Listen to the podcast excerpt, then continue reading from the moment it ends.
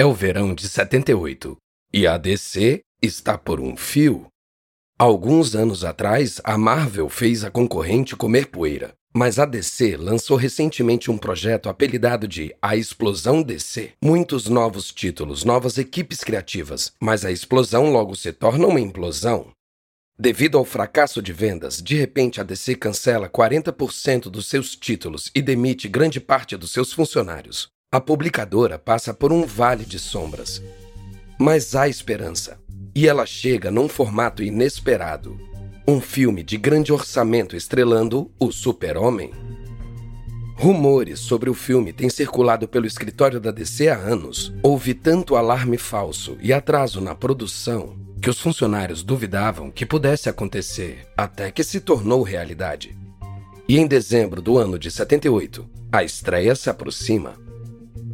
Algumas semanas antes, a equipe da DC foi para a sala do diretor.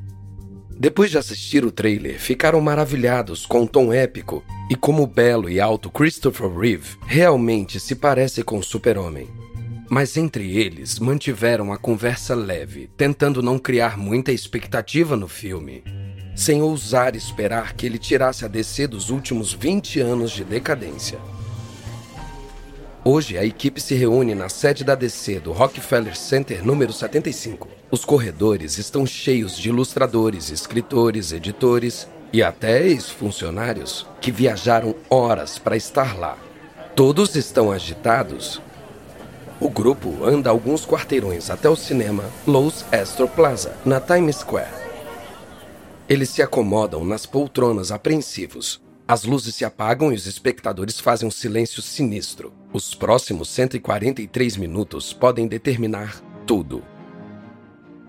E depois que o filme acaba e o Super-Homem derrotou Lex Luthor, as luzes se acendem enquanto um alívio invade os espectadores. Eles ainda não sabem, mas foram os primeiros espectadores a testemunhar o advento da era de cinema de super-herói. Da Wondery. Esse é o Guerras Comerciais. Eu sou Lucas Soledade.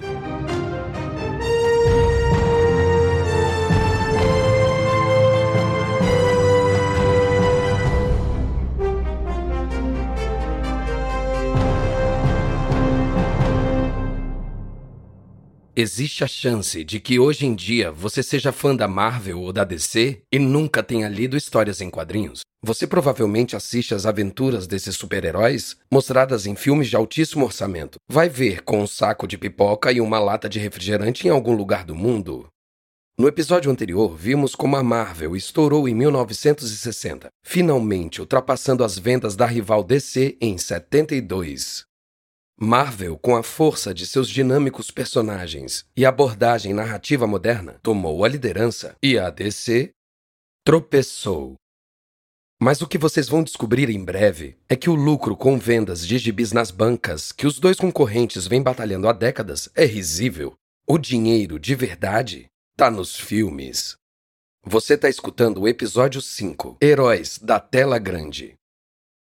Os homens que fundaram a DC e a Marvel entenderam o valor de seus personagens para o cinema e TV. Desde os primeiros anos, as empresas tentaram seduzir Hollywood. Algumas vezes tiveram sucesso.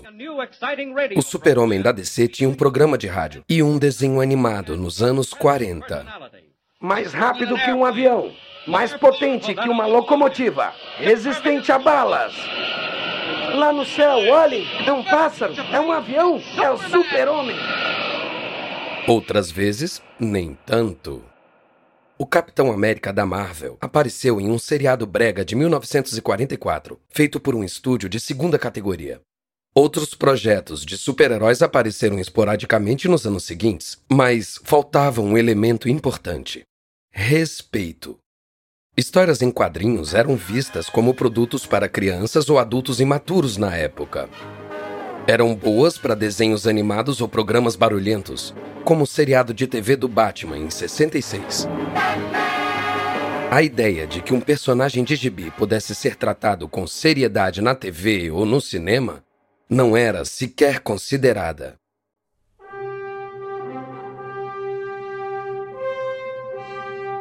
Mas então chega o Super-Homem.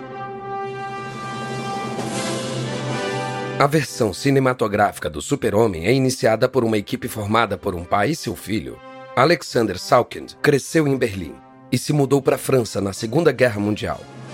Ele alegava conhecer todos os banqueiros da Europa e visava guardar cada dólar de lucro de um filme para si mesmo, fazendo vários inimigos com isso.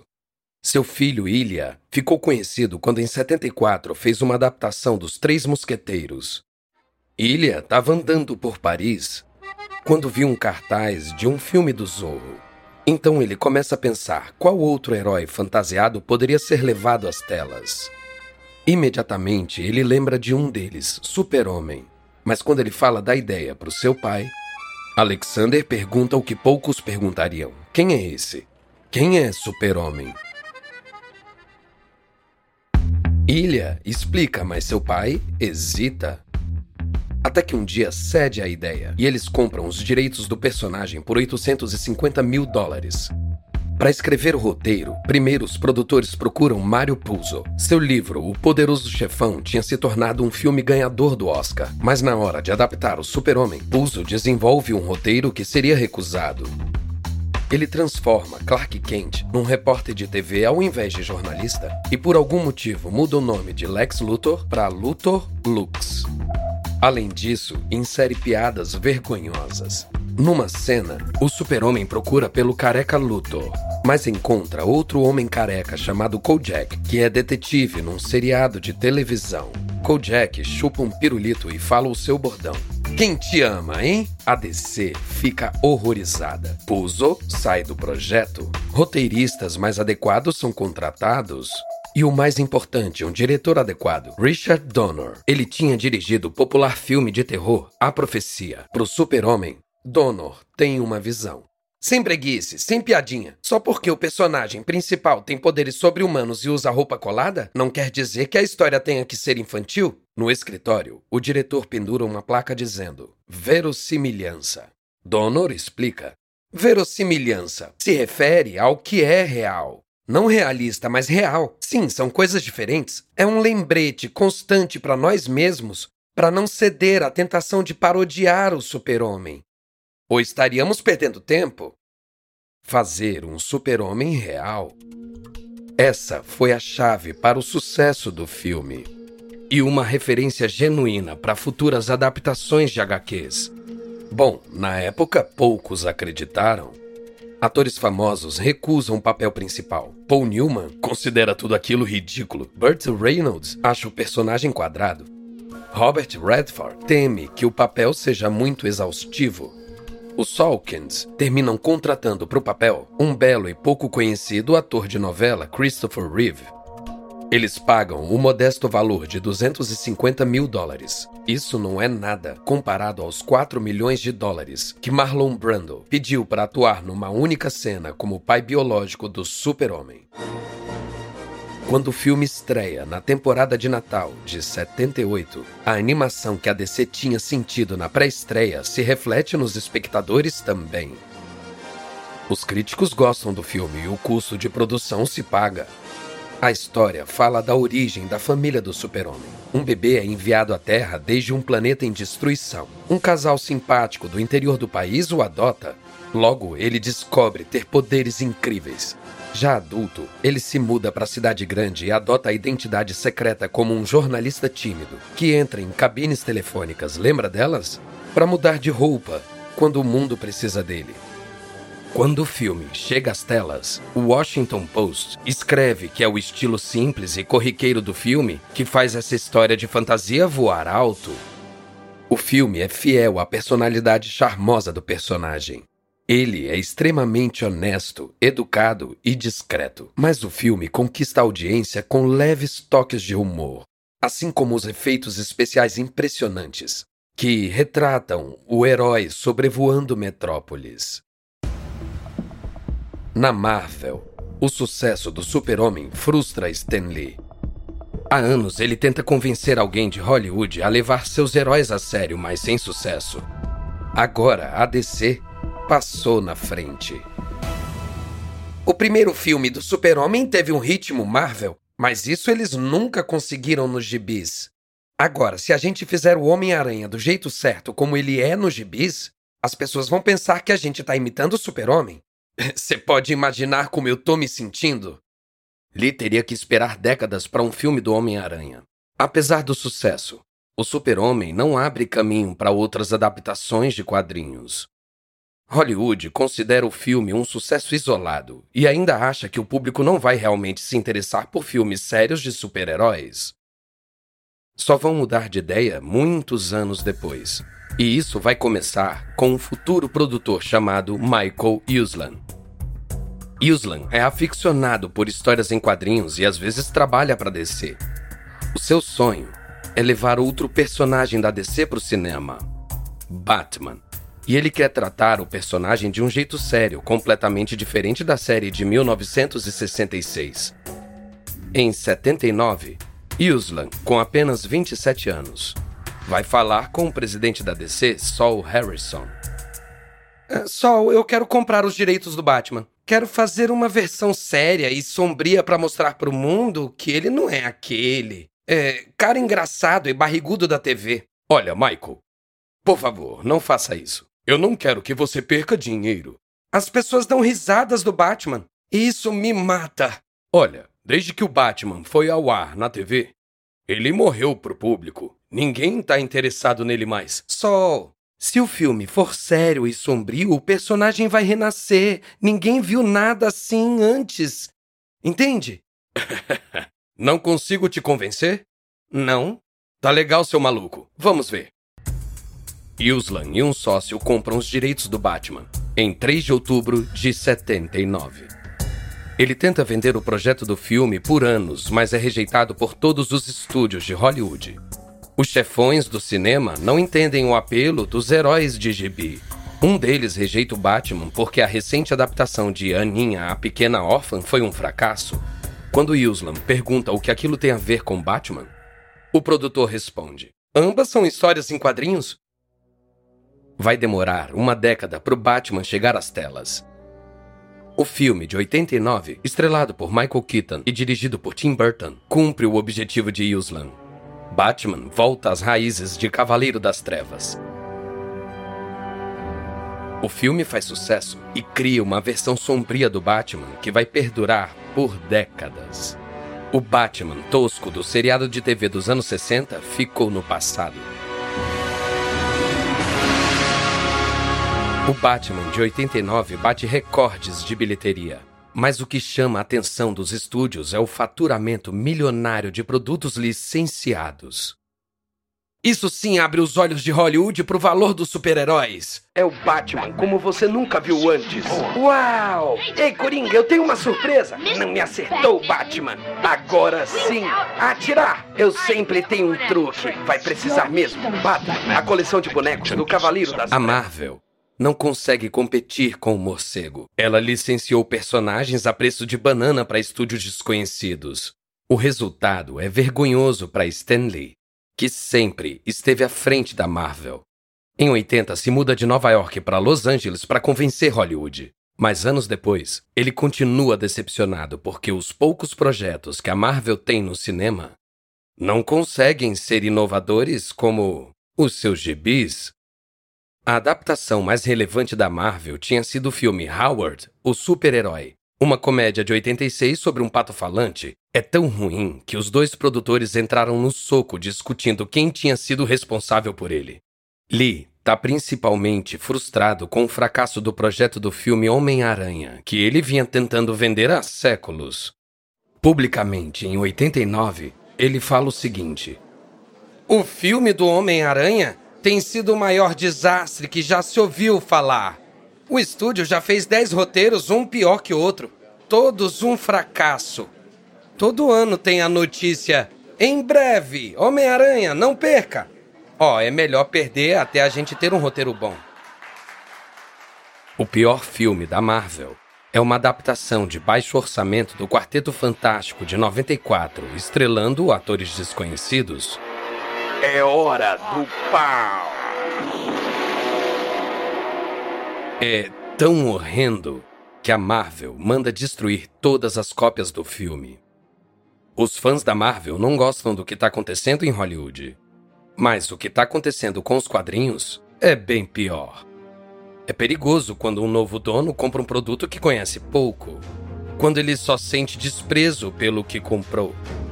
Isso pode levar a empresa à beira do colapso.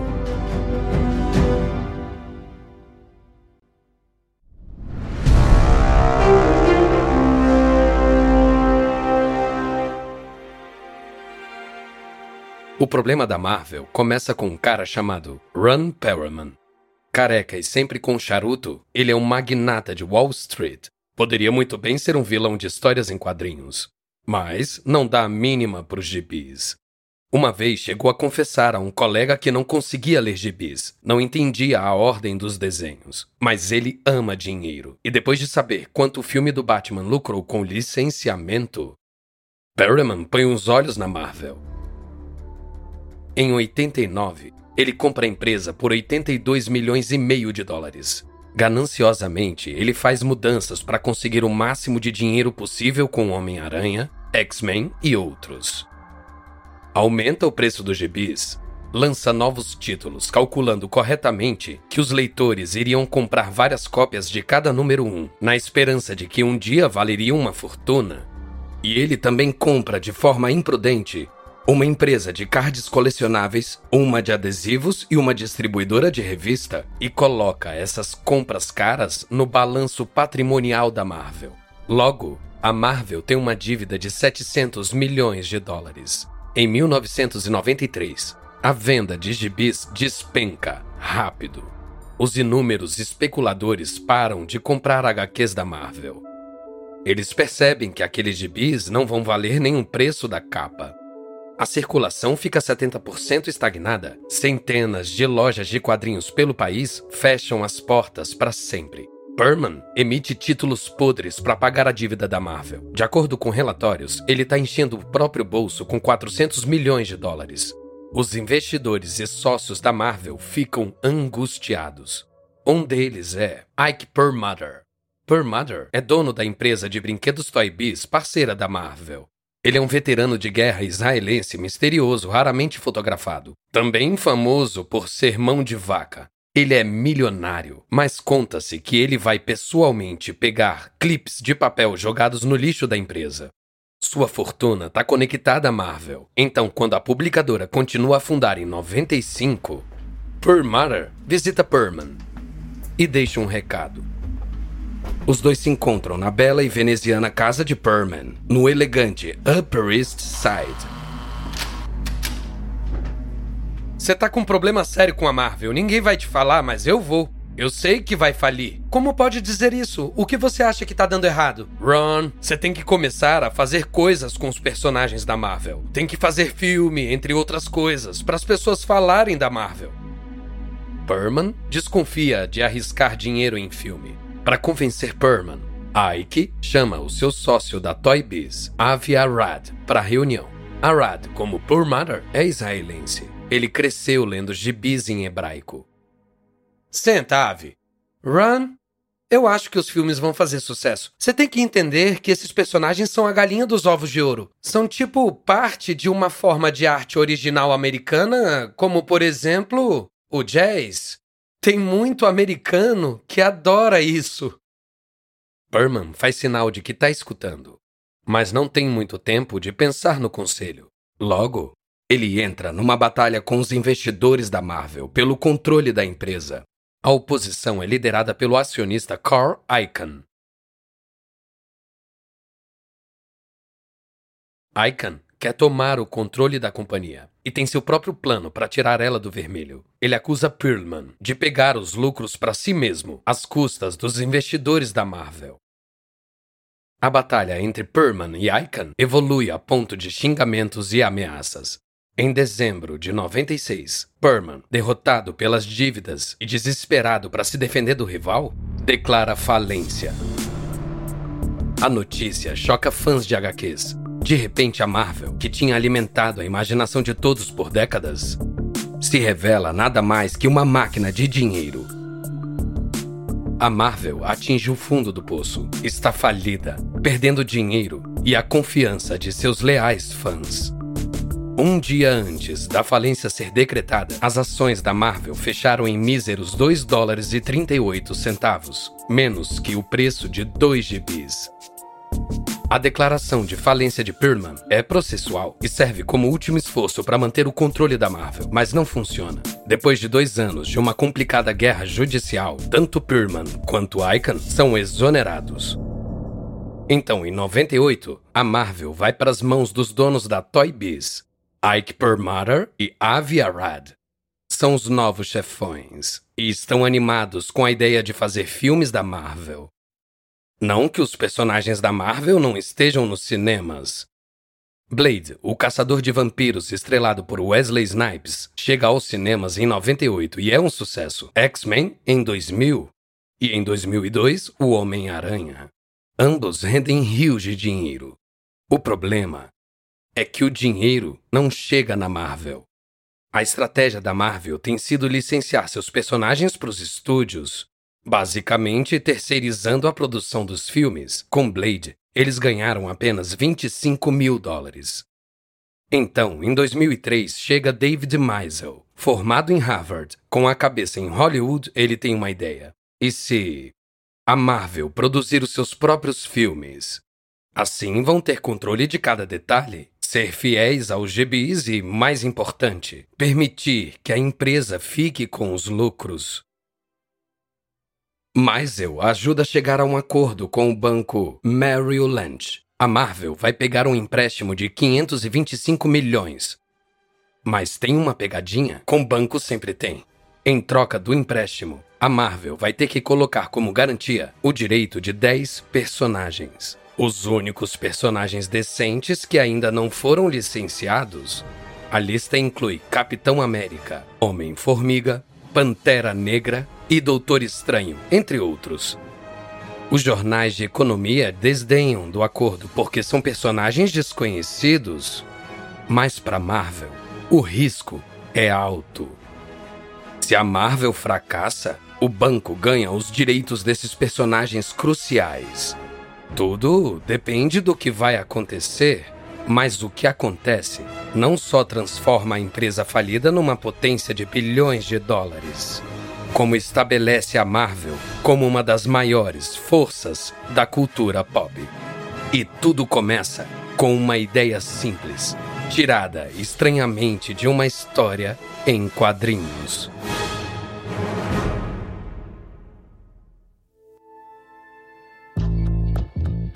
No nosso último episódio da história de competição entre a Marvel e a DC, a batalha se muda do escritório cheio de gibis do centro de Nova York para os estúdios de Hollywood, faturando bilhões. As duas empresas ainda têm muitos truques a revelar. Espero que tenha gostado deste episódio de Guerras Comerciais. E uma nota rápida a respeito das conversas que você ouviu a gente não sabe exatamente o que foi dito, mas esses diálogos se baseiam nas nossas melhores pesquisas. A série Guerras Comerciais foi originalmente apresentada por David Brown. O apresentador dessa versão é Lucas Soledade. Reed Tucker, autor de Slugfest, por dentro da épica batalha de 50 anos entre a Marvel e a DC, escreveu essa história. Karen Lowe é nossa produtora e editora sênior. Design de som original por Bay Area Sound. Nosso produtor executivo é Marshall Lowe. Criado por Hernan Lopes para o Wondering.